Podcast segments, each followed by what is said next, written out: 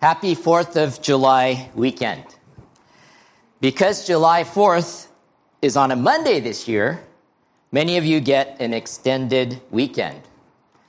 When we think of July 4th, of course, in this country, we think of independence.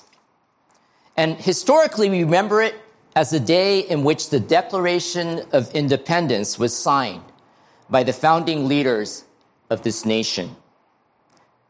History is an interesting thing. Depending upon the time in which you live, history goes through revisions. Growing up in this country and having taken U.S. history in high school, I looked upon the signers of the Declaration of Independence as people of courage. As an adult, I also heard of the faith of these courageous people. And although many of them were what we call deists, there were some who had solid Christian faith. However, more recently, I have found out that some of the founding leaders of this nation, nine of the 56 signers of the Declaration of Independence to be exact, were Freemasons. Freemasons believe in what is called the great architect of the universe and also believe that you will go to heaven as a result of good works, thus denying the need for Jesus' death as a payment of mankind's sins.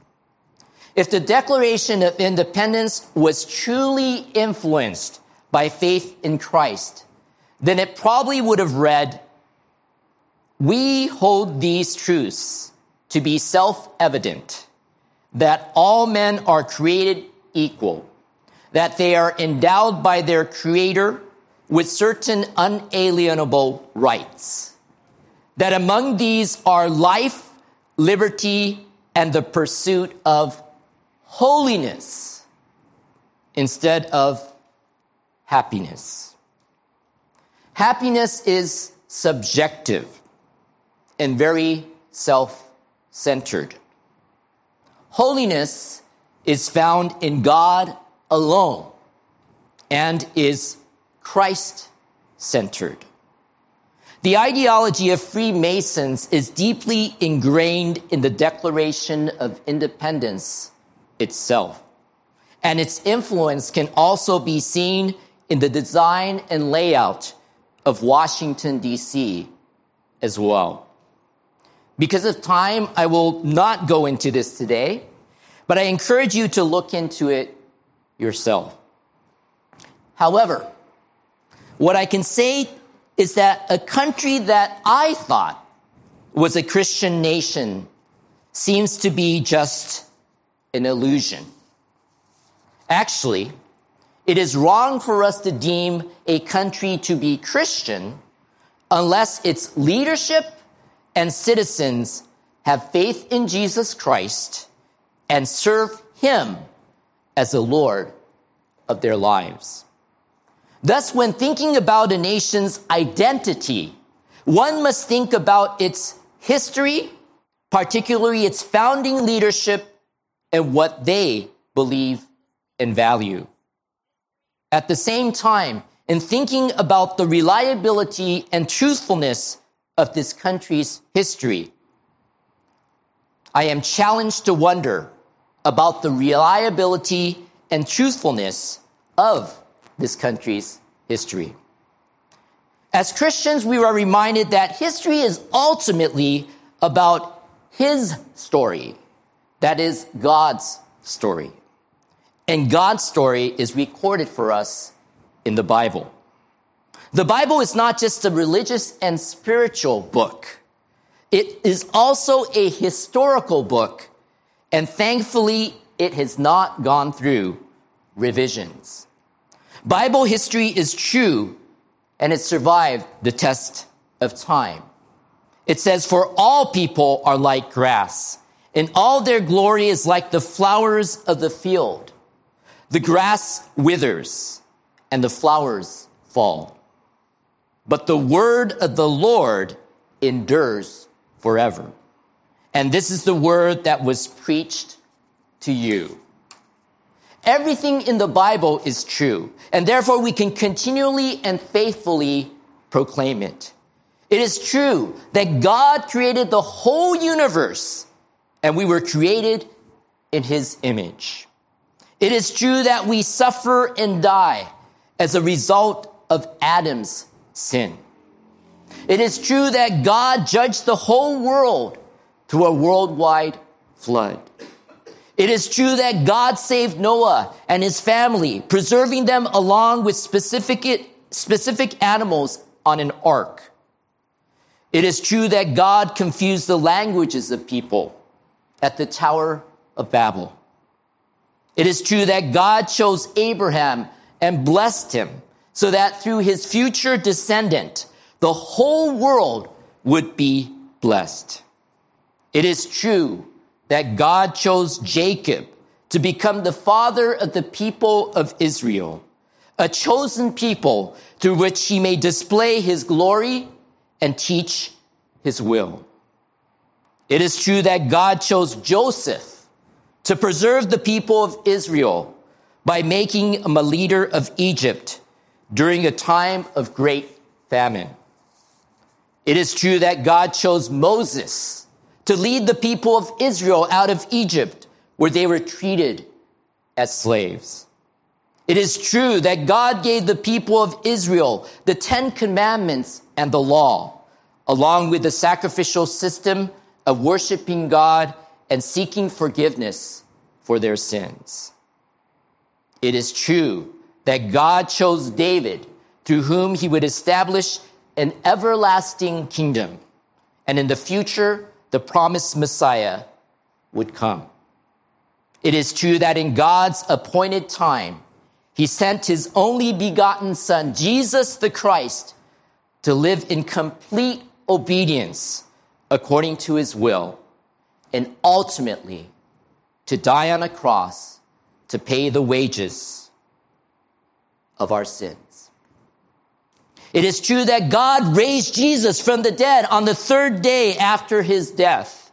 It is true that after Jesus' resurrection, he showed himself to his disciples, spent time with them, and instructed them concerning the future. It is true that just before Jesus' ascension back to heaven, he instructed his disciples to stay in Jerusalem and to wait for the promised Holy Spirit.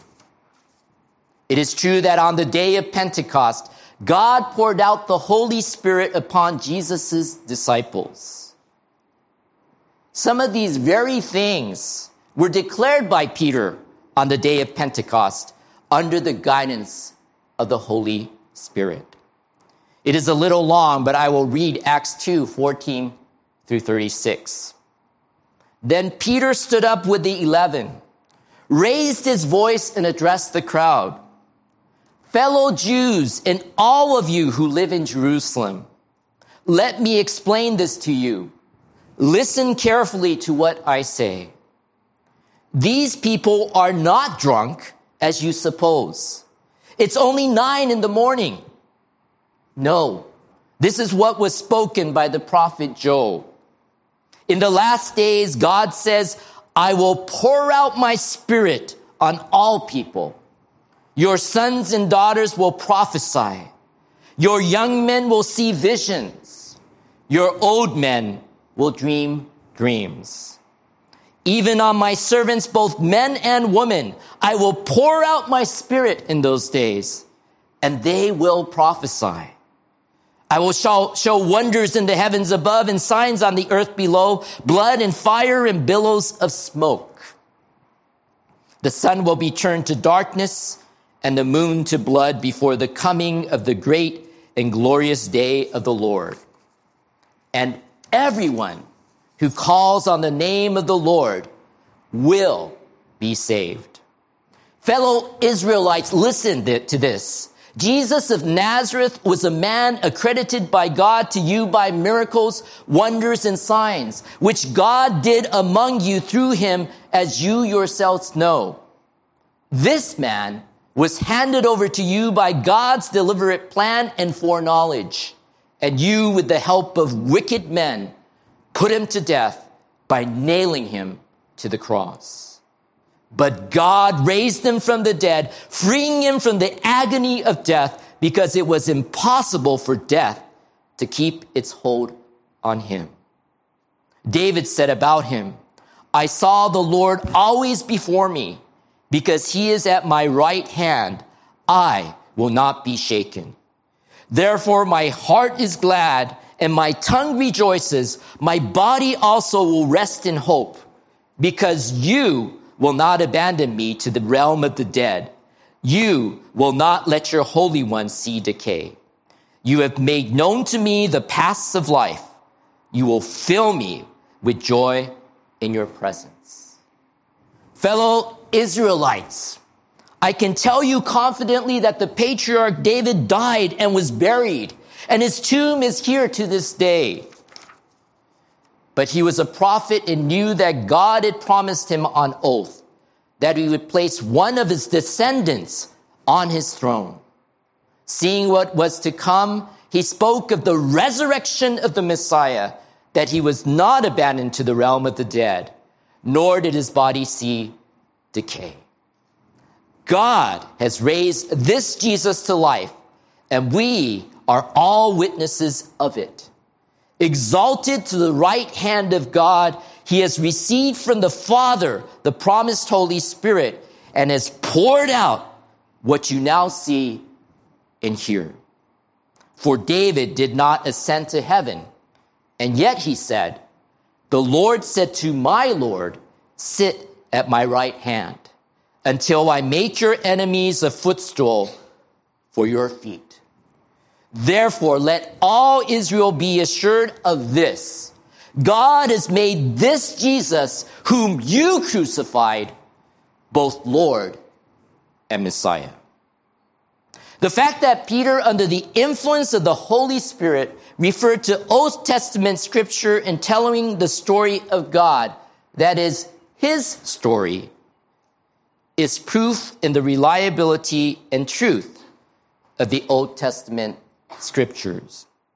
There is reference to the prophecy and promise of the Holy Spirit written about in the book of Joel. There is reference to Psalm 16 and how God through David spoke about the future resurrection of the Christ. There is reference to Psalm 110 and how God through David spoke about the divinity of the Christ.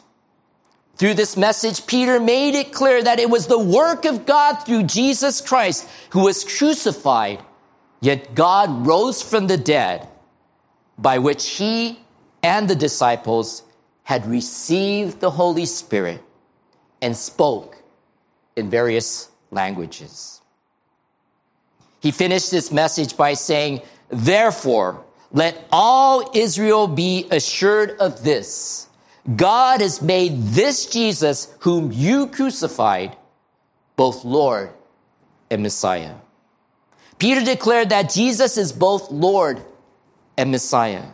He is the Son of God and thus Lord over all, and the Messiah, the anointed one of God.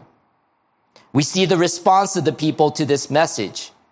It says, when the people heard this, they were cut to the heart and said to Peter and the other apostles, Brothers, what shall we do? In response to their question, Peter replied, Repent and be baptized, every one of you, in the name of Jesus Christ for the forgiveness of your sins and you will receive the gift of the Holy Spirit. The promise is for you and your children and for all who are far off, for all whom the Lord our God will call. And this message is true for us today.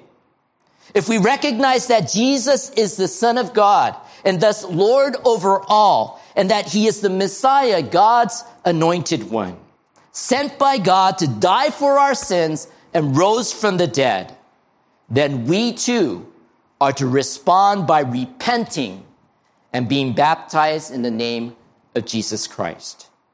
To repent means to change the way we think. It means to turn away from our wrong views of God and wrong way of living and turn to Him and align our life in accordance with what is right before Him. Specifically within the context of Peter's message, to repent meant to turn their thinking around from considering Jesus as worthy to be crucified or worthy of crucifixion to embracing him as Lord and Messiah. Repentance describes what coming to God is.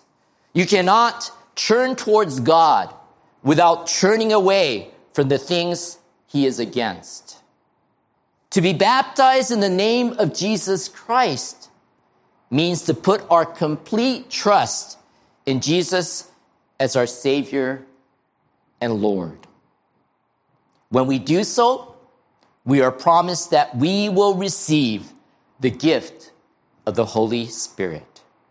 This promise is for those who heard the message nearly 2,000 years ago on the day of Pentecost, and also for their children and we who are far off.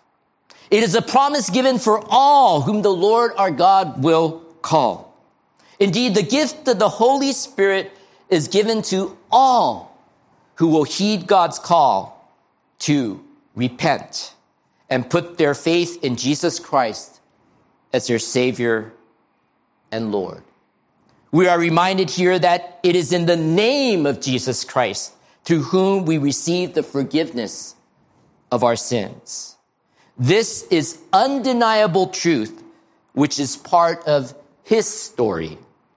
Jesus, before he went to the cross, said the following to those who had believed in him. If you hold to my teaching, you are really my disciples. Then you will know the truth, and the truth will set you free. Very truly, I tell you, everyone who sins is a slave to sin. Now, a slave has no permanent place in the family, but a son belongs to it forever. So if the son sets you free, you will be free indeed. One of the first things we need to understand about true history is that it points to the fact that mankind is riddled with sin. And because it is riddled with sin, and because we are all slaves to sin, we need a savior to deliver us from such a state. Jesus' promises here that he, as the Son of God, is the one who can set us free. Do you want to align yourself with a history you can trust? A history that does not go through revision? Do you want to be set free from the bondage of sin and death? Do you want to experience true freedom and independence from the bondage of sin and death? Then let us listen to the truth given to us in the Bible. When we do, we will be led to Jesus Christ, the Son of God, through whom we can experience true freedom. This is how Paul described this true freedom found in Jesus in Romans 8. Therefore, there is now no condemnation for those who are in Christ Jesus. Because through Christ Jesus, the law of the Spirit who gives life has set you free from the law of sin and death. For what the law was powerless to do because it was weakened by the flesh, God did by sending his own son in the likeness of sinful flesh to be a sin offering. And so he condemned sin in the flesh in order that the righteous requirement of the law might be fully met in us who do not live according to the flesh, but according to the Spirit. But if Christ is in you, then you, even though your body is subject to death because of sin, the Spirit gives life because of righteousness. And if the Spirit of Him who raised Jesus from the dead is living in you, He who raised Christ from the dead will also give life to your mortal bodies because of His Spirit who lives in you. For those who are led by the Spirit of God are the children of God. The Spirit you receive does not make you slaves so that you live in fear again. Rather, the Spirit you received brought about your adoption to sonship and daughtership as children. And by Him we cry, Abba, Father. The Spirit Himself testifies with our spirit that we are God's children. Now, if we are children, then we are heirs, heirs of God and co heirs with Christ, if indeed we share in his sufferings, in order that we may also share in his glory. True freedom in Christ brings us into a right relationship with God, where we are assured of being children of God through the work of the Holy Spirit given to us. On the day of Pentecost, when people heard the truth of God, they were moved to repentance and to put their trust in Jesus. They then received the Holy Spirit. Last Sunday, Pastor Okura mentioned that the Holy Spirit is poured out on those who are broken hearted. He also shared that there are many enlightening books in the world. I sometimes look through them, I sometimes take them to heart. However, lately, I have been thinking a lot. Rather than what I get from these 100 enlightening books, to be filled with the Holy Spirit to bear the fruit of the Spirit, which is love, joy, peace, patience, kindness, goodness, faithfulness, gentleness, and self control, is far more important for me. Isn't that important for all of us? This is not up there. 皆様にとってもこれが本当に一番大切なものではありませんか Indeed, we can learn many things through studying 100 enlightening books. However, there is only one book that we can truly claim as proclaiming God's truth.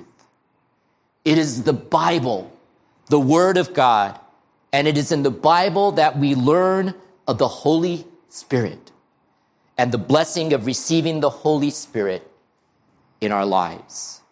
Thus, we share God's truth that leads to repentance based on the conviction of the Holy Spirit. We share God's truth that those that we share God's truth that leads people to look to Jesus, the Son of God, in faith. We share God's truth that those who do so will receive the Holy Spirit, by which they will know for certainty of their relationship to God as His children. God wants us to faithfully proclaim his truth. Thus, a church that pleases God faithfully proclaims God's truth.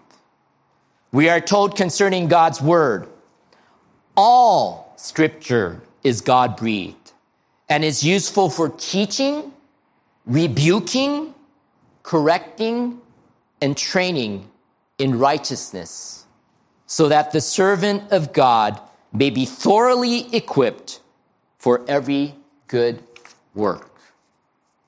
Thus, we must faithfully proclaim the whole of God's word and not just bits and pieces of it. The Church of Christ has been faithfully proclaiming God's truth for 2,000 years.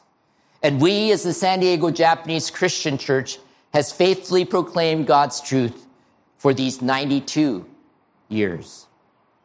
This is something that we must continue to do. in good times and bad times. Even as the world changes and history taught in schools and books go through revisions. God's word does not change. We must therefore continue to faithfully proclaim the unchanging truth of God found in the Bible. People in the Lord. Let us be a church that comes together as one in prayer, seeks the filling of the Holy Spirit, and faithfully proclaims God's truth. When we do so, we will know and experience the true joy of the life, liberty, and holiness given to us by God. Let us pray.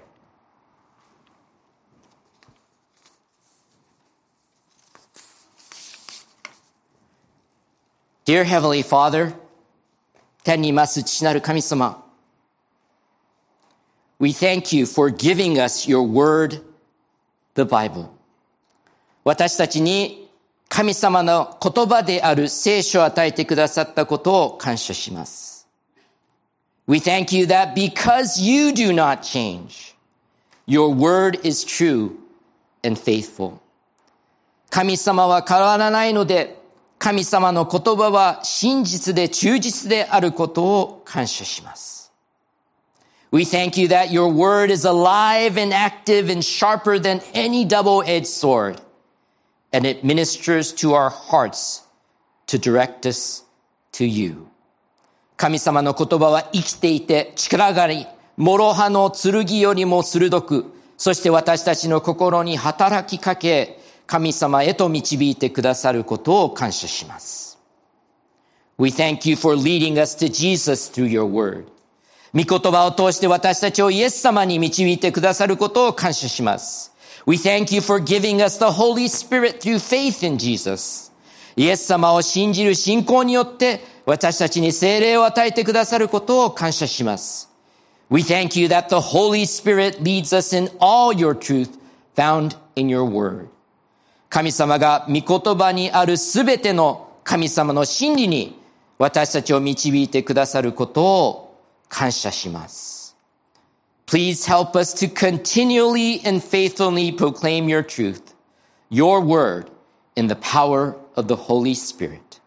どうか私たちが精霊の力によって神様の真理、神様の言葉を絶えず忠実に述べ伝えることができるように助けてください。Please also help us to live in obedience to your word with the help of the Holy Spirit. また精霊の助けにより、神様の言葉に従順に生きることができるように助けてください。May you be glorified and may others be directed to you through our life and witness of your truth. 神様が栄光を受け、私たちの生活と神様の真理の証を通して、他の人々が神様に導かれますように。We thank you and pray these things in Jesus' precious name.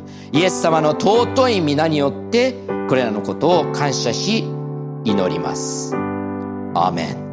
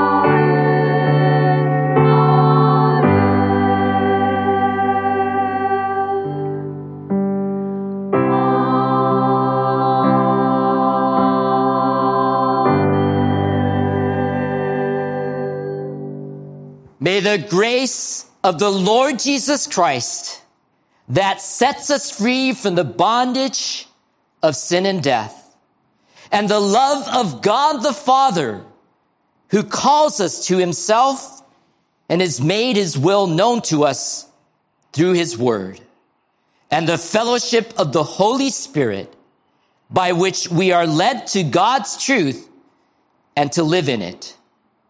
Be with you all now and forevermore. 私たちを罪と死の束縛から解放してくださる主イエス・キリストの恵みと、私たちをご自分のもとに呼び寄せ、御言葉を通して御心を知らせてくださった父なる神様の愛と、神の真理に導き、その真理に生きることができるようにしてくださる精霊の交わりとが、あなた方一同と共に、今も後も永遠とありますように。アーメン。